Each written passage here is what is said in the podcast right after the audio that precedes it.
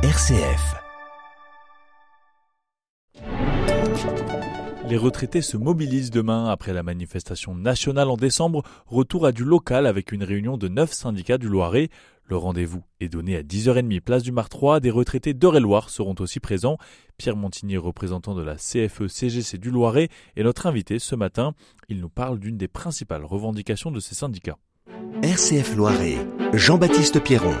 Vous demandez un, système public de la dépendance. Le scandale Orpea a mis en, lumière euh, auprès du grand public cette préoccupation, mais aujourd'hui, euh, il y a 15% des personnes qui euh, terminent leur vie dans un EHPAD et euh, le minimum euh, mensuel pour accéder à un EHPAD, public environ de 1800 euros dans les provinces euh, pas très chères, etc. Vraiment c'est le minimum, mais les prix moyens sont plus autour de 2500 euros et dans les grandes villes c'est euh, de 3000 et bien au-dessus, 3 4000. On a vu que ça, ça montait même à des, à des sommes stratosphériques pour nourrir euh, leurs actionnaires. Donc pourquoi engraisser des actionnaires?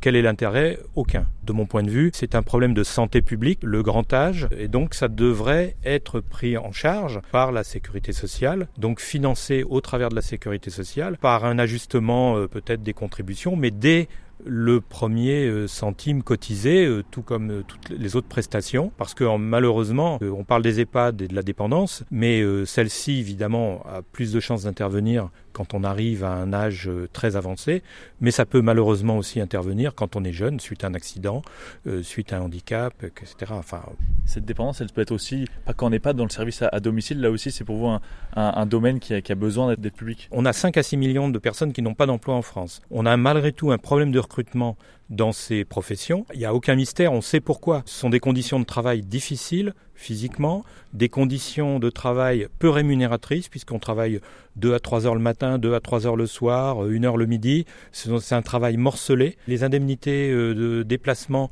ne couvrent pas les frais réels en particulier en province où les personnes qui sont dans ces professions doivent faire de longs déplacements.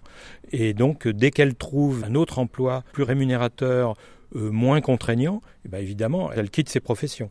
Donc il est absolument nécessaire de les rendre attractives. En plus, il y a, il y a nécessité aussi d'avoir différents euh, niveaux dans ces emplois. Ça peut être l'aide à la toilette, ça peut être l'aide au repas, mais c'est aussi aide à la gestion au quotidien, gérer les factures, etc. Il y a des besoins dans ce domaine-là quand vous n'avez pas votre famille en proximité. Donc ça fait différents niveaux de responsabilité qui doivent correspondre à des niveaux de formation que l'on doit donner à ces personnels pour leur offrir aussi des, possibilités d'évolution de carrière et euh, des, des, niveaux de rémunération aussi différents. Donc rendre ces, ces professions attractives parce que de toute façon c'est un besoin impératif.